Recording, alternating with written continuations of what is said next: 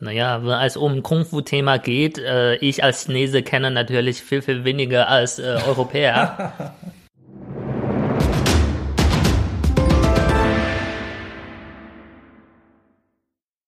星辰大海，青春自有青春的向往，约定在诗歌的远方，长风破浪。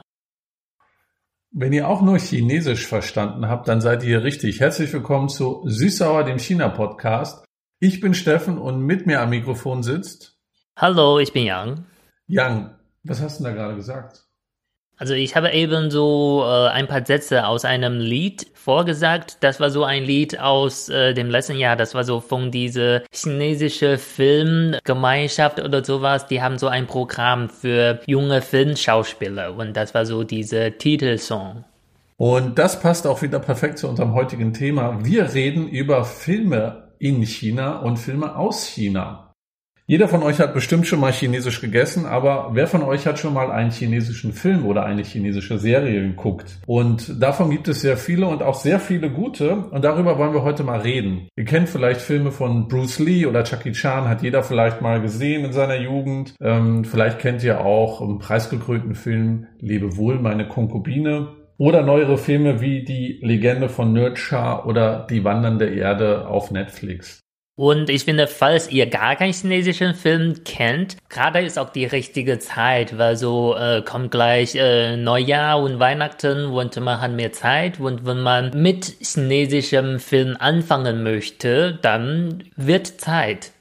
Und wir nehmen euch nicht nur mit in die Kinolandschaft Chinas, sondern wollen auch ein bisschen hinter die Kulissen blicken und schauen, wie sieht's aus mit Steuerung von der Partei, Quotenregelung. Ihr habt vielleicht mitgekriegt, der neueste Disney-Film Mulan hat ziemlich viel Kritik in Europa bekommen, aber er hat auch Kritik aus China bekommen. Und gleichzeitig wollen wir euch am Ende der Sendung ein paar Empfehlungen mitgeben für die Feiertage, was ihr da so schauen könnt. Aber bevor wir über aktuelle Filme sprechen, würde mich mal interessieren, Yang, wie war dann dein erstes Kinoerlebnis?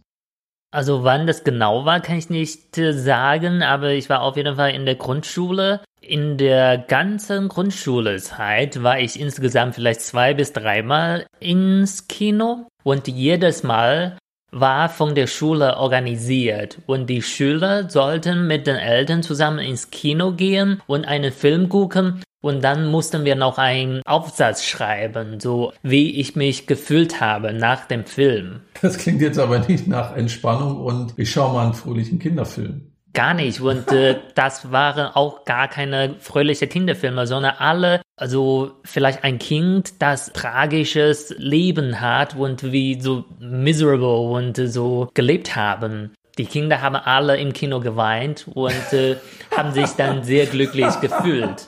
Und danach sollten wir so etwas schreiben, oh, ich fühle mich so glücklich, ich bin so dankbar, dass mein Leben so gut läuft. Zum Beispiel, ich kann mich erinnern, wir haben einen Film geguckt, äh, der, der Film hieß Mama, lieb mich bitte nochmal. Äh, ja, und auch aus einem anderen Film, den ich auch im Kino geguckt habe. Äh, ich konnte mich noch erinnern, ein Mädchen, ihre Mutter war schwer krank und äh, das Mädchen hatte so ein Hahn als Haustier. Und äh, sie hat noch den Hahn getötet und äh, ihre Mutter so eine Suppe gekocht. Und die Mutter meinte, du isst auch mal, du isst doch auch mal Fleisch. Und sie hat gegessen und dann ist sofort ins Bad gerannt und gekotzt und geweint. Okay, dann merkt man schon den ersten Unterschied. Als ich damals, äh, ich weiß nicht, fünf, sechs oder so mit meinem Bruder ins Kino gedödelt bin für 10 Pfennig oder 30 Pfennig Eintritt, da haben wir uns einfach zurückgelegt und irgendeinen irgendein Fantasiefilm geguckt. Wie war es denn später? Hattest du auch schöne Kinoerlebnisse, wo du keinen Aufsatz schreiben musstest? ja, also das kam ein bisschen später. Ich muss sagen, als ich noch ein Kind war, Film war für uns noch so ein bisschen so Luxus. Also in der Grundschule war ich nur ins Kino, um Aufsätze zu schreiben. Und äh, wann ich wirklich mit Kinofilmen angefangen habe, das war schon im Jahr 2011. Mein erster Kinofilm war Harry Potter 7 und äh, nach Gaukau, weil ich richtig Zeit hatte. Dann habe ich erstmal mit Kinofilmen angefangen. Also dein erster Kinofilm zum Entspannen hattest du in der Pubertät dann?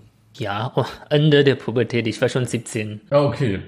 Heute guckst du aber Kinofilme, um zu entspannen, oder schreibst du privat gerne nochmal einen Aufsatz drüber?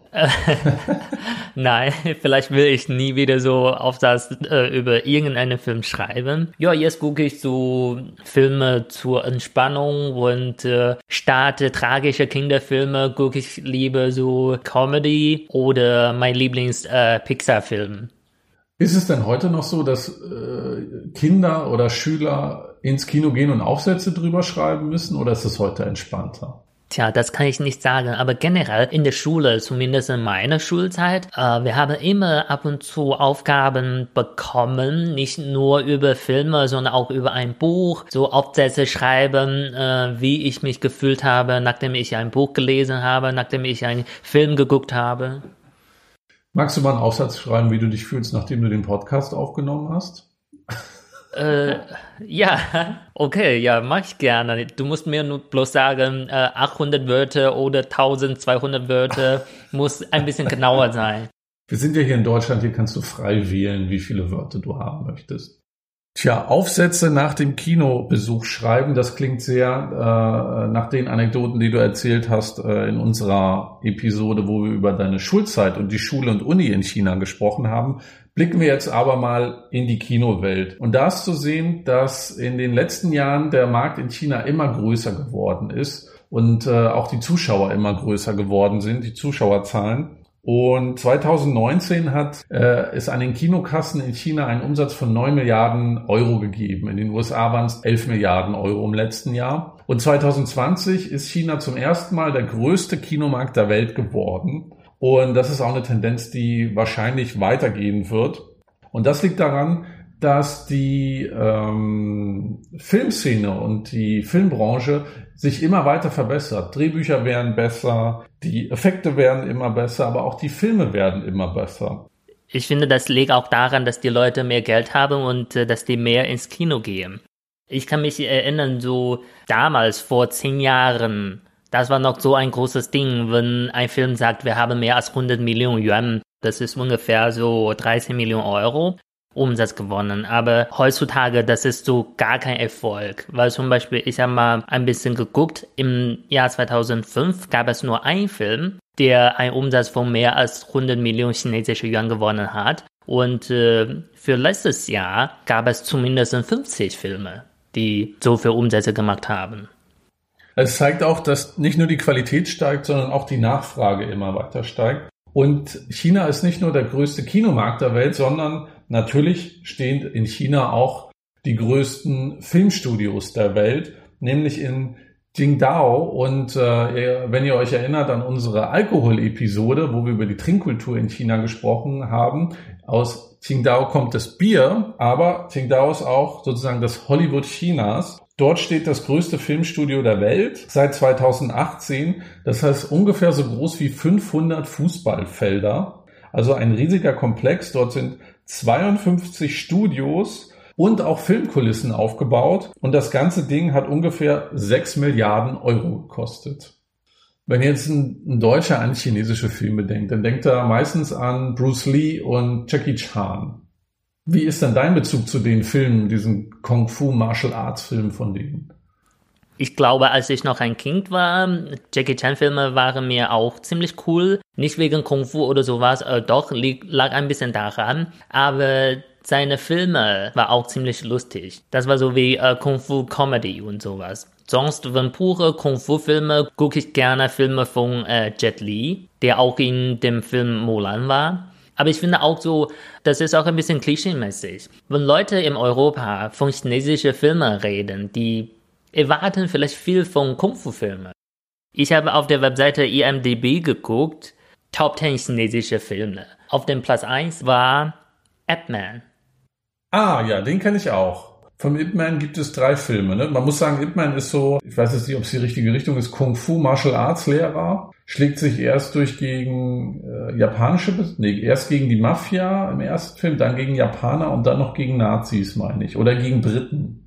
Da muss ich zugeben, dass du äh, Ip Man mehr kennst als ich, weil eigentlich ich habe nur einen Teil von Ip Man geguckt Und zwar äh, bezwungen von einem deutschen Kumpel. also Ibman gab's oder gibt's auf Netflix und sind drei Teile und er kämpft dann, äh, setzt sich da immer für seine Dorf-Community ein und kämpft halt gegen Besatzungsmächte oder gegen, äh, gegen die Mafia. Ich glaube, es ist Mafia, Japaner und Briten. So rum ist das, glaube ich. Aber Ip Man ist schon eine Legende in China, richtig? Das ist ja eine Person, die es wirklich gab. Genau. Und ich glaube, Ip Man war der Lehrer von Bruce Lee und hat ihm Martial Arts beigebracht, wenn ich das richtig zusammenbringe. Naja, wenn es um Kung-Fu-Thema geht, äh, ich als Chinese kenne natürlich viel, viel weniger als äh, Europäer. Wie sieht's dann aus? Wie beliebt sind eigentlich amerikanische Filme oder europäische Filme in China selber? Man muss ich sagen, ziemlich äh, beliebt. Zum Beispiel äh, Marvel-Filme, äh, diese Superhelden-Filme sind sehr, sehr bekannt in China. Viele Filme aus Amerika haben so Jahres äh, Platz 1 geschafft. Ich meine auch Transformers war sehr beliebt und äh, als wir das als wir das letzte Mal in China waren, saßen wir auch gegenüber von einem Transformers Restaurant. Das war ein Themenrestaurant, wo es um wo so Transformer am Eingang standen. Ich weiß nicht, wie es drinnen aussah. Genau, Transformer ist auch beliebt in China und ich kann mich noch erinnern, ich glaube, ein sehr erfolgreicher Teil war Transformer 4. Da haben die wohl viel in Hongkong gedreht und es gab auch eine chinesische Schauspielerin, die mehr als zehn Minuten äh, Szenezeit hatten und äh, die Leute in China fanden das so cool, weil Hollywood versucht schon immer mehr chinesische Schauspieler reinzubringen, aber die sind alle unwichtige Rolle. Und das war zum ersten Mal, dass eine chinesische Schauspielerin sehr, sehr viel Szenezeit hatte. Es gibt ja von Seiten der, von Hollywood verschiedene mm, Ansätze gerade, um mehr Fuß zu fassen im chinesischen Markt. Wir haben über die Rolle ähm, in Transformers gerade gesprochen, in dem Star Wars Film, ich glaube Rogue One gab es auch zwei chinesische Schauspieler, die sehr äh, eher größere Rollen hatten. Aber es gibt auch Filme, die nicht so gut in China ankommen. Also beispielsweise war ja Crazy Rich Asian ein großer Hit, ein Überraschungserfolg ähm, wo der ja einen ausschließlich asiatischen Cast hatte beispielsweise. Oder wir haben letztens The Farewell geguckt, ähm, wo es auch darum geht, dass äh, eine American-born Asian dann zurück nach China geht, weil ihre Großmutter äh, erkrankt ist und der Film auch äh, viel auf Chinesisch spielt. Ähm, aber die Filme kommen nicht so gut an in China. Genauso wie ähm, über Mulan wollten wir auch noch sprechen. Woran liegt das denn? Ich muss sagen, zum Beispiel äh, der Film Farewell finde ich ein super Film. Ich weiß nicht, woran das liegt, dass das nicht so gut angekommen ist. Ich glaube, vielleicht die Promotion war nicht so gut und nicht so viel Werbung und Schauspieler nicht bekannt, weil die Schauspielerin Aquafina hat super viel Kritik in China bekommen. Die Chinesen wollten diesen Film nicht gucken, weil die Aquafina hässlich fanden. Und die fanden äh, ein äh, hässliches chinesisches Gesicht wurde gewählt, weil die sieht bloß so aus wie uh, Stereotype Asian Face. Okay, ja, das sagt ja jetzt nichts über die Qualität des Schauspiels aus. Genau, ich fand, äh, sie war eine super Schauspielerin in diesem Film, aber viele Chinesen waren ein bisschen angepisst, weil sie Aquafina nicht schön findet. Was ich noch in einem Interview gelesen habe, ist, dass ähm, Chinesen ein Problem damit haben, wenn Geschichten nicht in ihrem persönlichen Umfeld spielen, sondern so ein bisschen aufgestülpt sind von außen, was man ja sagen könnte, was bei Crazy Rich Asian oder The Farewell ja sein könnte, dass da versucht wird, aus einer amerikanischen Perspektive was zu erzählen. Ich finde, das könnte stimmen. Und äh, das Problem mit Crazy Rich Asian ist, der Film war zwar ein so äh, Vollcast mit äh, asiatischen Schauspielern, aber das Kern war trotzdem amerikanisch, weil die Botschaft war so bleib true zu dir selbst. Äh, solche Botschaft, muss ich sagen, kommt äh, selten in China gut an, weil an sowas glauben wir nicht. Dann lass uns mal über die andere Perspektive sprechen. Warum gibt es so wenig chinesische Filme? Warum kommen die in Europa und in Amerika so schlecht an? Also warum kennt man hier so wenig chinesische Filme? Ich finde, da musst du was erzählen, weil du hast auch ein paar chinesische Filme angeguckt. Was von chinesischen Filmen fandst du nicht so schön? Was könnte die Ursache sein, dass die Ausländer ungern chinesische Filme gucken? Ich glaube, es liegt so ein bisschen dran, was ich auch an anderen Stellen gemerkt habe, wenn man über Bücher spricht, über Musik spricht oder über die Geschichte Chinas. Hier in Europa haben wir immer eine sehr europäische Perspektive auf Dinge und es gibt kaum Anknüpfungspunkte äh, an die chinesische Perspektive. Also wenn ich oder meine Eltern oder Freunde einen amerikanischen Film sehen und dort ist die Freiheitsstatue zu sehen, dann wissen wir sofort, das ist New York. Wenn wir aber äh, einen Film sehen äh, aus China, wo eine Silhouette oder eine Stadtsilhouette gezeigt wird, okay, man könnte noch überlegen, die meisten oder einige kennen die Silhouette von Shanghai noch, sind ja prägnante Gebäude, aber wenn die eine Silhouette sehen von Beijing zum Beispiel oder von Hongkong, dann wird's schon weniger, einfach weil weniger Leute da waren ähm, und weil man nicht so viele Filme und Serien aus dem Kulturkreis bisher geguckt hat. Und ich glaube, es fehlen einfach diese diese ganzen Referenzen und das Hintergrundwissen, was wir seit eigentlich seit dem Zweiten Weltkrieg hier in Europa haben aus äh, aus der Popkultur, aus Liedern, aus Filmen, aus Serien. Ja, und ich muss sagen, äh, Europäer oder Amerikaner und Chinesen, die stehen auf unterschiedliche Sachen. Zum Beispiel aus einem chinesischen Film wann die Chinesen sehr berührt werden, zum Beispiel äh, Wolf Warrior 2, als der Soldat mit einer chinesischen Flagge durch Af Afrika gefahren ist, als am Ende dieser Titel, egal wo du bist, was dich nach Hause bringen kann, ist ein chinesischer Pass. Die Chinesen werden sehr berührt davon und haben vielleicht Tränen bekommen, aber wenn ein Ausländer sowas guckt, ihm ist das nur peinlich oder absurd. Wir kommen ja nachher nochmal auf Wolf Warrior zu sprechen, den haben wir auch zusammen geguckt und äh, ich habe selten so viel Patriotismus in einem Film gesehen und so viel Pathos. Äh, das ist sehr unterhaltsam, aber zeigt auch, wie hm, die chinesische Perspektive da anders funktioniert auf Themen. Genau, und äh, vielleicht außer sowas, das könnte auch ein bisschen an Qualität liegen. In China investiert man zwar immer mehr Geld an den Film, aber na, in China die Inhalte deiner Filme werden immer überprüft ob die Inhalte ganz in Ordnung sind. Zum Beispiel dein Film darf nicht zu negativ sein, darf nicht zu viel Gewalt darstellen oder überhaupt, darf nicht äh, tatuierte Schauspieler nutzen und sowas und sowas oder empfindliche Geschichte darf nicht dargestellt werden. Es gibt so viele Einschränkungen, deshalb so, ich meinte, Kunst oder kreative Arbeit kann man nicht mit der Regelung einschränken. Das könnte auch ein Problem sein.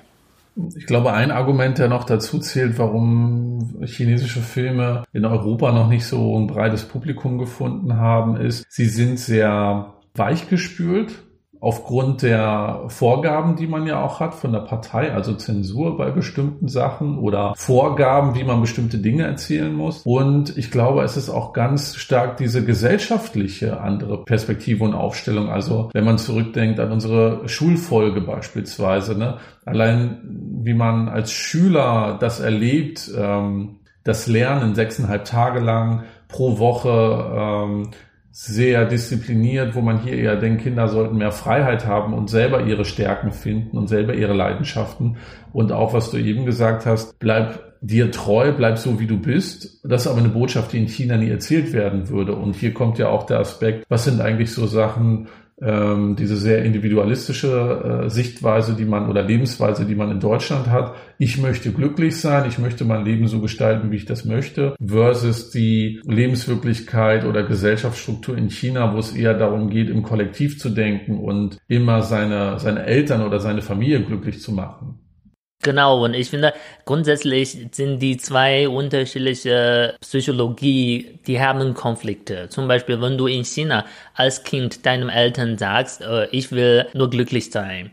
Und dann deine Eltern sagen vielleicht schon, was bist du für ein Kind? Weil so in China findet man sowas ganz kindisch und unrealistisch. Wie du schon mal gesagt hast, wir sind sehr materialistisch und äh, wie ich das wahrnehme, ist, wir sind sehr Erfolg orientierend. Wir fokussieren uns auf Material und was man fest äh, zugreifen kann, statt äh, glückliches Gefühl, sowas. Was für mich so ein kleines Erweckungsmoment war, war, ich habe äh, in der deutschen Übersetzung Santi gelesen, Drei Welten, ist ja ein sehr, sehr bekannter Science-Fiction-Roman von einem chinesischen Autor. Und selbst in der deutschen äh, Übersetzung, die wirklich sehr gelungen ist, merkt man, dass Chinesen andere Bilder benutzen, andere Metaphern, anders sprechen, anders Sachen umschreiben. Und ich finde, dass diese, diese Themen, die wir gerade besprochen haben, so, glaube ich, alle auf ineinander greifen, warum halt chinesische Filme hier noch nicht so angekommen sind und im Umkehrschluss ja auch eher Actionfilme in China funktionieren, aber jetzt nicht so das Arthouse-Kino oder eher, eher Drama-Filme oder so.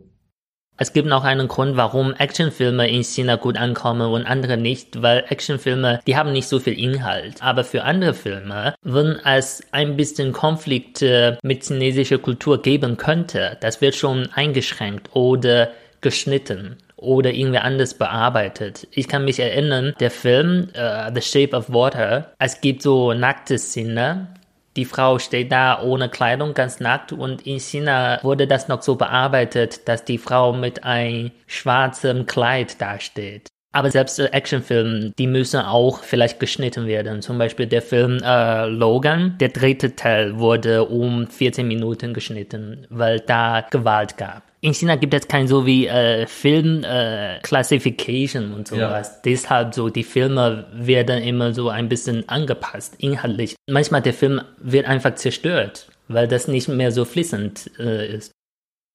Dann lass uns doch jetzt mal über Mulan sprechen. Über Mulan haben ja in den letzten Monaten sehr viele geredet und auch sehr viel Kritik ausgeübt. Und es gab ja nicht nur Kritik aus Europa und den USA, sondern ja auch Kritik an China. Wir haben den vor kurzem mal geguckt und äh, ich muss dazu sagen, ich bin groß geworden mit den Disney-Zeichentrickfilmen. Also ja, auch Mulan gab es ja schon mal in den 90ern. Und äh, auch bei meinen Freunden ist das immer so, wer mit diesen Trickfilmen äh, Filmen groß geworden ist und die gesehen hat im Original, König der Löwen, ähm, Ariel die Meerjungfrau und so weiter, der tut sich schwer, Remakes von diesen Filmen zu sehen, weil wir einfach so in der Kindheit davon so sehr geprägt wurden.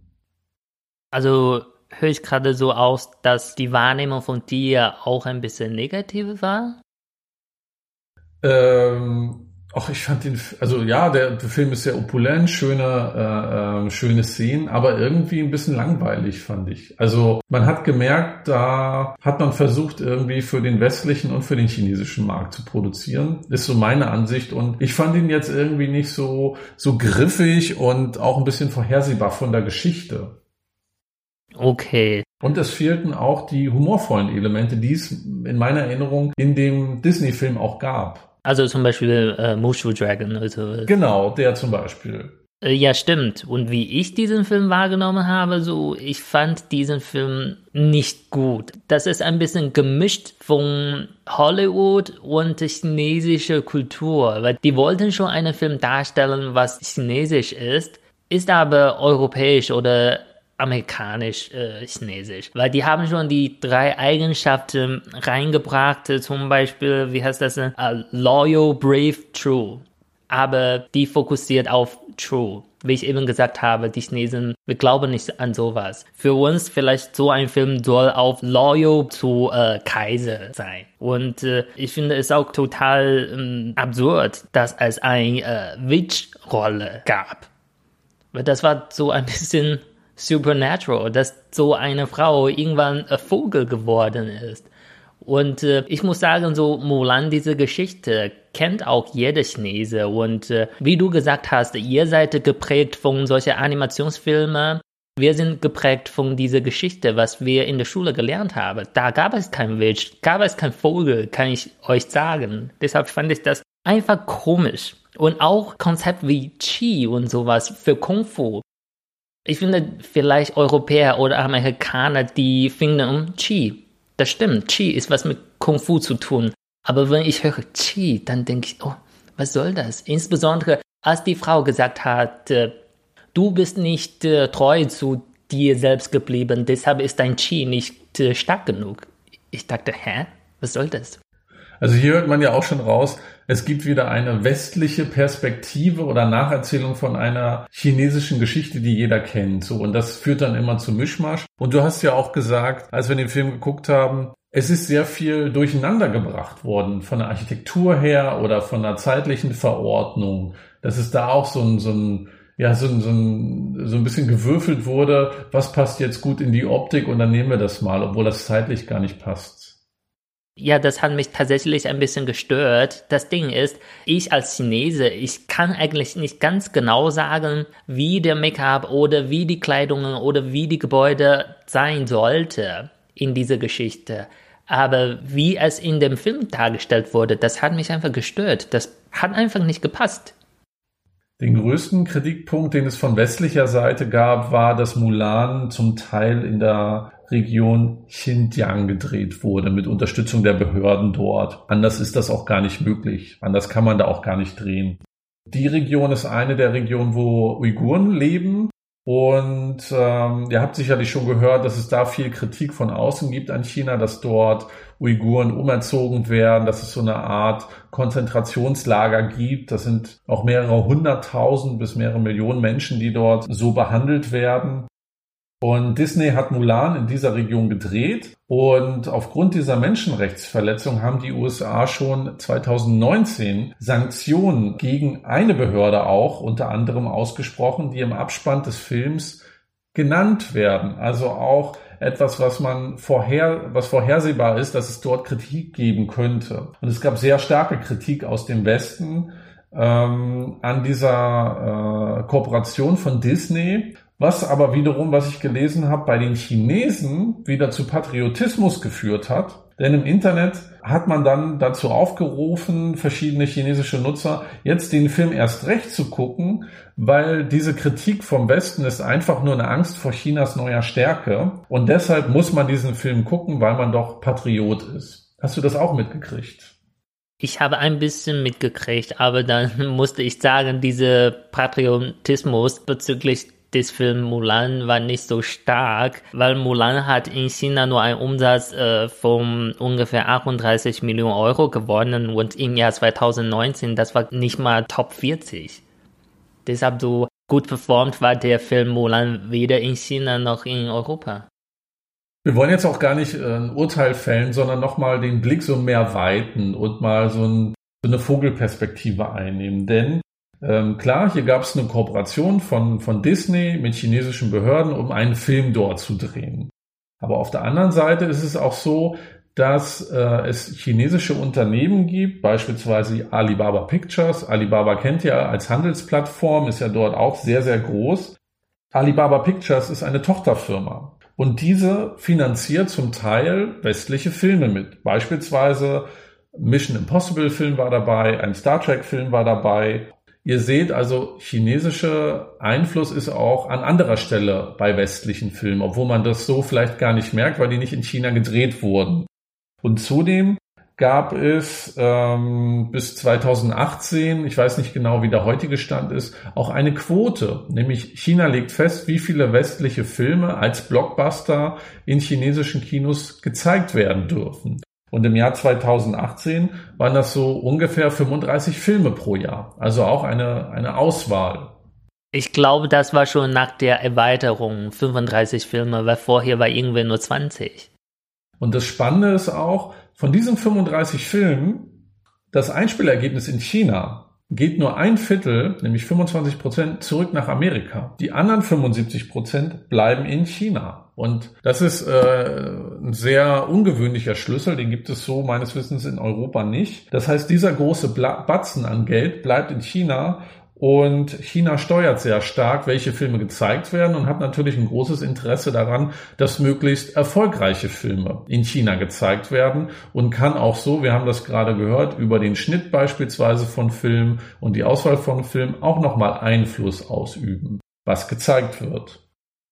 Aber das ist natürlich nicht nur gegen ausländische Filme, muss ich sagen. Die chinesischen Filme, die werden auch eingeschränkt.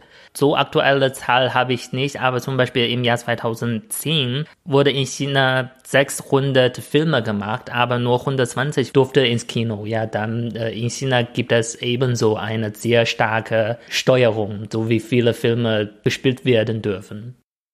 So, das war jetzt mal sehr ernst und fast politisch für unseren Podcast. Jetzt wollen wir euch noch mal ein paar äh, Empfehlungen mitgeben. Aber vorher muss ich noch mal erzählen, wie ich eigentlich Kino erlebe. Du hast ja am Anfang erzählt, wie du so äh, deine ersten Kinoerlebnisse waren. Meine letzten Kinoerlebnisse vor der Pandemie waren eher so, dass ich festgestellt habe, dass ich im Kino sehr gut schlafen kann. Denn äh, wenn man unter der, unter der Woche nach der Arbeit ins Kino geht, ähm, habe ich es immer so, äh, war bei mir so, es wurde dunkel, der Sitz ist bequem und dann ist es auch so muckelig warm da und irgendwann bin ich dann eingepennt und mir ist das einmal in einem Film passiert, äh, ich glaube Mord im Orient Express, dass ich so die erste halbe Stunde mitgekriegt habe dann eingepennt bin, immer wieder mal aufgewacht bin. Und wann war ich wach? In den letzten fünf Minuten, wo der Täter dann äh, genannt wurde, so dass der gesamte Film für mich auch ruiniert war, dass ich ihn nicht nochmal gucken brauche. Und am Ende äh, passiert es mir auch immer wieder, dass ich in den Special Effects dann aufschrecke und dann äh, die Person links oder rechts von mir so ein bisschen erstaunt guckt, was mit mir da los ist. Und äh, ich habe festgestellt, wenn ich gut schlafen will, gehe ich ins Kino. Ja, diese Eigenschaft von dir kenne ich, aber äh, die kennen leider sehr viele meiner Freunde, die schon mal mit mir im Kino waren. Wenn du zu Hause auch einen Fernseher hast, wirst du entdecken, dass du vor dem Fernseher auf dem Sofa sehr gut einschlafen kannst. Und äh, äh, wegen deiner Eigenschaft, wir haben doch zusammen im Kino äh, Wolf Warriors 2 geguckt und ich habe mir schon Sorge gemacht, dass du im Kino einschlafen wurdest. Und ich musste schon mehrere Mal dich angucken, ob du noch wach warst. nee, ich habe da ruhig und aufmerksam zugeguckt. Wolf Warrior 2. Wollen wir über diesen Film mal reden? Der erfolgreichste chinesische Film bisher. Ja, ich finde, wenn man über erfolgreiche chinesische Filme sprechen möchte, hm, das muss man schon ein bisschen erwähnen. Also wenn ihr mal seichte Unterhaltung haben wollt mit viel Action, dann Wolf Warrior 2 gucken. Mehr als 160 Millionen Menschen haben den angeschaut. Und es ist so eine Mischung aus Rambo, James Bond, äh, Mission Impossible. Also es gibt halt einen Ex-Soldaten, ist er, glaube ich, und der rettet nicht die Welt, sondern der rettet Chinesen in Afrika, weil die dort äh, entführt werden, als Geiseln gehalten werden und dann rettet er dort die Chinesen und zwar mit sehr, sehr viel Patriotismus, mit sehr, sehr viel Pathos. Und es auch spannend, was ein Mensch alleine alles bewirken kann und in die Luft sprengen kann. Und du hast vorhin die Schlüsselszene äh, äh, geschildert, die man zum Schluss dann sieht. Wir spoilern jetzt nicht, aber der, ich habe seinen Namen vergessen, vom Wolf Warrior. Ich glaube Langfang. Langfang. Fährt auf einem Truck hinten drauf, auf einem großen Truck und dann äh, wollen die zu, äh, zu irgendeinem Vor oder so, um dort Schutz zu haben. Und damit erkennbar ist, dass das Chinesen sind, steht Langfang auf diesem Truck, streckt seine Hand in den Himmel und die chinesische Flagge weht dann im Wind und es ist erkennbar mit sehr pathetischer Musik, dass jetzt hier der Held angerollt kommt. Das habe ich so äh, festgestellt, das würde in den deutschen Filmen nie passieren. Ja, also als ich diese Szene gesehen habe, musste ich schon versuchen, die andere Deutsche im Kino zu beobachten, so wie die reagiert haben. Aber der Saal war leider so dunkel. Und äh, ganz zum Schluss, zum Abspann, sieht man dann ja nochmal den chinesischen Reisepass. Und ähm, da steht dann äh, ein Satz drauf, sowas wie, ähm, wo immer du auf der Welt bist, äh, dein starkes Heimatland passt auf dich auf. Das steht natürlich nicht im Original Reisepass drauf, richtig? Nein, aber ich glaube, ich habe auch Nachricht gelesen, dass jemand äh, so berührt von diesem Film war, der hat sowas auch auf seinen eigenen Reisepass geschrieben.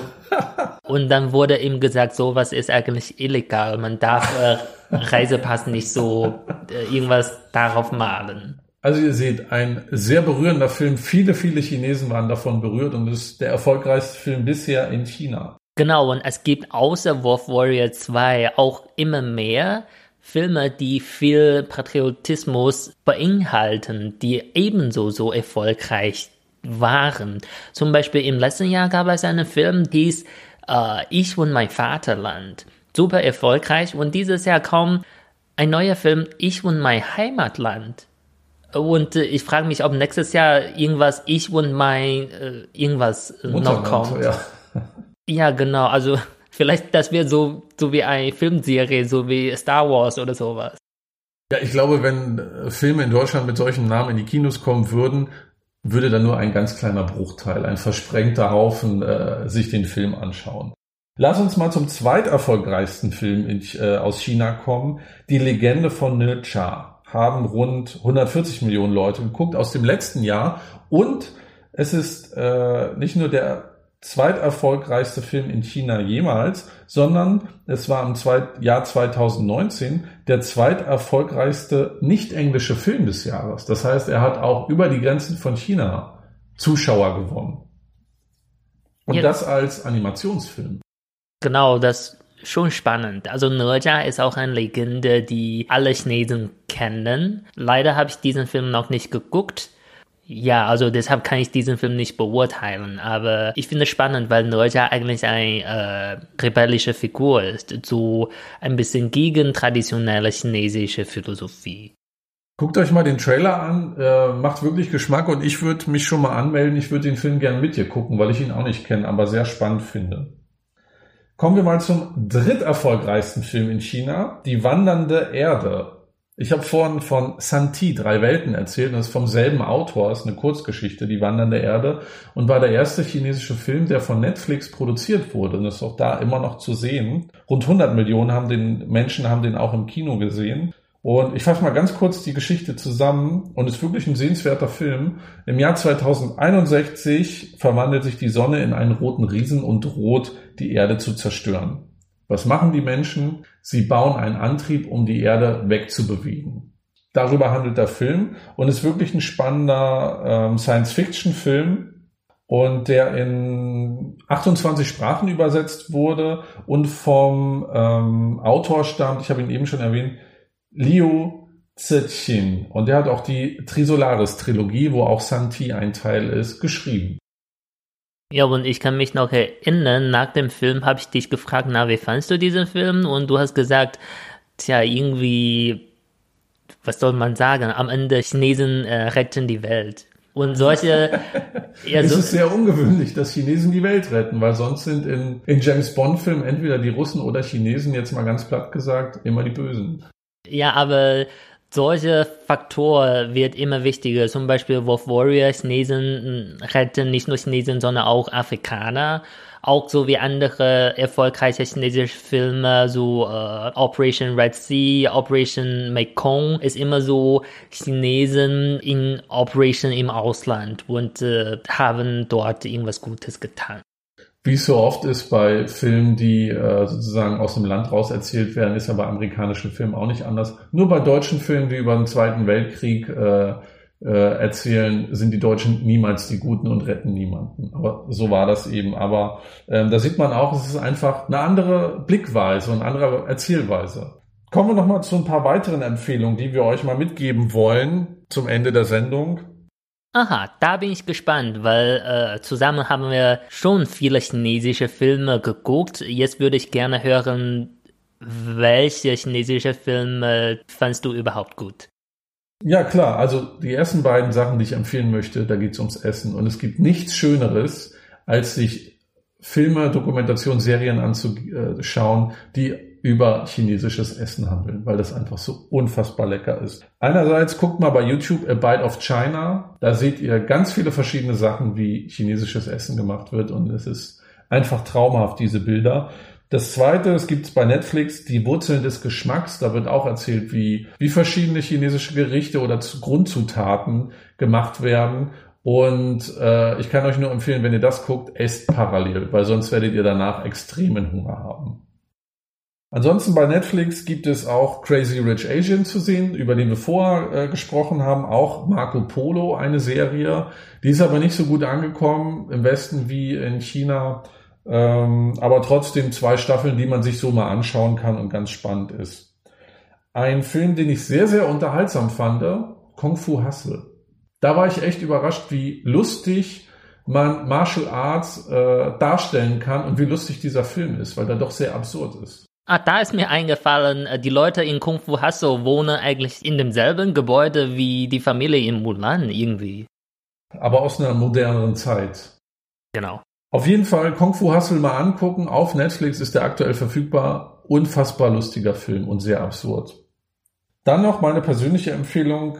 Äh, das ist nicht nur ein wirklich wundervoller taiwanesischer Film, sondern auch ein wirklich schöner Soundtrack You're the Apple of My Eye, taiwanesischer Jugendfilm, spielt in der Schule, äh, bisschen Liebesgeschichte und auch das wunderschöne Lied Na Xian Yan stammt aus dem Film und es ist halt einfach Das kann man wirklich sehr, sehr gucken und vielen Dank für die Empfehlung nochmal, Jan. Ja, diesen Film fand ich auch sehr schön. Mm, ja, würde ich auch empfehlen. War das alle Filme auf deiner Liste? Ich habe noch drei, aber wenn du noch welche hast, lasse ich dir den Vortritt. Also ich habe eigentlich nichts vorbereitet, aber äh, der Film, der ebenso von Hollywood gemacht wurde, äh, The Farewell, fand ich ziemlich schön. Ansonsten noch äh, Crouching Tiger, Hidden Dragon, Tiger and Dragon auf Deutsch der Film. Auch mal angucken, wirklich wunderschöne Filme. Auch einen Martial Arts Film, der wirklich sehr, sehr gut inszeniert ist. Und dann haben wir noch Empfehlungen, die queere Themen behandeln. Einmal ist das nur die halbe Geschichte. Ja, den Film fand ich ziemlich nett und sehr ruhig erzählt. Also das geht um so ein Mädchen, das alleine mit dem Vater wohnt. Die Mutter ist gestorben und äh, der Vater äh, ist ein bisschen so gescheitert in der Karriere, weil er kein Englisch spricht und so hat nicht so viel Lust aufs Leben. Und äh, das Mädchen ist so ein bisschen Outstander in der Schule, hatte aber eine so halb äh, Liebe, halb äh, Freundschaftsbeziehung mit einem Junge, der auf ein Mädchen in der Schule steht. Und äh, äh, mehr verraten wir noch nicht. Ja. Ein anderer Film, den wir euch empfehlen wollen, ist Dear X, ein taiwanesischer Film. Da geht es darum, ähm, ein homosexuelles Paar, einer von beiden trennt sich dann, heiratet eine Frau, hat ein Kind und der Mann stellt fest, dass er bald stirbt und geht dann zurück zu seinem Ex-Partner, um nochmal ein paar schöne Momente zu erleben. Als er dann stirbt, entscheidet sich sein Kind dafür, nicht mehr bei der Mutter zu leben, sondern bei dem Ex-Partner ihres Vaters. Wirklich ähm, sehr spannendes Thema und auch etwas, was wir mal im Podcast besprechen müssen, weil das ja auch ein Themenfeld und auch ein Problem beschreibt, das so in China ja eher totgeschwiegen wird. Diesen Film würde ich ebenfalls empfehlen und das Schauspielen von dieser Frau war so stark. Sehr beeindruckend. Ebenso aus dem äh, Queer-Thema würde ich ein, einen älteren Film empfehlen, äh, The Wedding Banquet. Wie heißt das auf Deutsch? Das Hochzeitsbankett. Genau, und das war von dem Regisseur von äh, Tiger und Dragon, äh, An Lee. Ein super Film. In dem Film geht es darum, dass es äh, zu, äh, ein Chinese und ein Amerikaner leben zusammen in New York und dann kommen die Eltern von dem Chinesen zu Besuch und dann versuchen sie so darzustellen, dass der Chinese eine Partnerin hat, aber gleichzeitig mit seinem Partner, von dem die Eltern nichts wissen, in der Wohnung mitwohnt. Aber ohne zu spoilern, die Eltern sind nicht doof. ja, und ich finde, man muss nicht äh, LGBTQ zu sein, um solche Filme zu gucken. Wenn man solche Queer-Filme guckt, kriegt man auch einen Blick über die chinesische Familienstruktur, so wie das Verhältnis zwischen Eltern und Kindern wirklich ist. Absolut. Dann lass uns doch jetzt mal zum Wörterbuch kommen. So, äh, herzlich willkommen zum Wörterbuch. Äh, Stefan, ich glaube, dieses Mal hast du ein paar äh, Vokabel mitgebracht. Ich ich habe zwei mitgebracht. Einmal Tian Ying. Tian Ying heißt elektrischer Schatten und bedeutet Film. Also Tian Ying. Ja, warum sagst du es nochmal? Es war doch eindeutig, was ich ausgesprochen habe. Äh, ja, äh, ich äh, lerne, äh, ja, ich lerne dazu, deshalb äh, habe ich mal wiederholt, um mir das zu merken. Dian Ying. Genau. Das Wort besteht aus zwei Wörtern. Einmal Tian heißt so viel wie elektrisch und Ying Schatten. Elektrischer Schatten ist der Film. Und das zweite Wort, es äh, baut auf dem Wort auf, ist Dian Ying Yuan. Das ist das Kino. Aha. Okay, ich wiederhole noch wiederhole einmal, noch um mir das besser merken zu können. Dian Ying Yuan. Was heißt denn Yuan Yang? Also Yuan heißt äh, Hof, also ein Hof mit elektrischen Schatten, ungefähr so. Dann habe ich noch ein Wort, wenn ihr ins Kino gehen wollt und ein Ticket braucht, dann sagt ihr Piao ist Ticket, gilt auch fürs Kino. Und äh, wenn ihr. Ja, geht auch für äh, Zugfahren oder sowas. Museum. Alles äh, um Eintritt. Genau, ist Piao. Was heißt, wenn ich ein Ticket kaufen will? War das eine Frage? Ja, an dich. Okay. Mhm. Wenn man ein Ticket kaufen will, dann sagt man äh, 买票. Mai ist kaufen. Ich glaube, wir haben vielleicht schon mal das Vokabel gelernt. Mai Piao. Piao ist ein Ticket. Ticket kaufen ist Mai Piao. War das richtig? Ja, klang bei mir ganz richtig, ja. Also ich hoffe, ihr habt auch äh, beide Versionen der jeweiligen Wörter, jeweils die Version von Yang und von mir nachgesprochen und seid jetzt sicher in der Vokabel. Wir packen euch alle Empfehlungen aus der heutigen Sendung äh, an Film nochmal in die Show Notes, da könnt ihr nochmal nachschauen. Und ansonsten wundert ihr euch vielleicht, warum wir heute gar keinen Klischeekiller in der Sendung haben. Bing, bing, bing, bing, bing, bing, weil zum Jahresende machen wir so ein Bonusfolge als Dankeschön für alle Unterstützung, äh, nämlich eine Folge mit äh, Klischeekiller. Ihr, äh, ihr wisst auf jeden Fall auch schon Bescheid, weil wir schon so viel mal angekündigt haben. Und äh, danke erstmal für die äh, Feedbacks von euch bezüglich äh, Klischees. Ja, wir haben bei Instagram aufgerufen und sehr viele Einsendungen gekriegt und freuen uns sehr auf diese Bonusfolge. Eine Bonusfolge auch, weil wir bei Instagram China-Podcast jetzt über 300 Abonnenten haben, was uns sehr freut. Was uns noch mehr freut neben der Zahl ist, dass es, äh, dass ihr uns so viel schreibt und so viel Feedback gebt. Das macht uns sehr Spaß. Wir machen das ja hier als Hobby und wir freuen uns total sehr, dass äh, im Laufe des Jahres äh, äh, die Resonanz immer größer wurde von euch und freuen uns natürlich, wenn ihr uns äh, immer schreibt, Themenvorschläge macht, Feedback gibt und Anregungen. Empfehlt uns gerne weiter. Wir freuen uns auch, wenn wir im nächsten Jahr noch, äh, noch mehr Zuhörerinnen gewinnen. Und äh, auf jeden Fall, nachdem wir diese Folge hochgeladen haben, kommt dann auch ganz zeitnah die Bonusfolge 2020. Äh, ja, und was mich sehr gefreut hat im letzten Jahr, ist, dass wir endlich geschafft haben, unser Podcast in Rhythmus zu bringen, dass wir jeden Monat eine Folge äh, hochladen können. Und äh, nächstes Jahr meine Hoffnung ist, dass wir weiter so fleißig bleiben und äh, dass wir dadurch immer noch so viel Spaß haben. Äh, das hoffe ich auch. Deswegen schickt uns eure Themen und äh, gebt uns gerne Anregungen, was wir sonst auch so in der Sendung machen könnten. Ich bin Steffen und sage Tschüss. Ich bin Yang und sage 再见.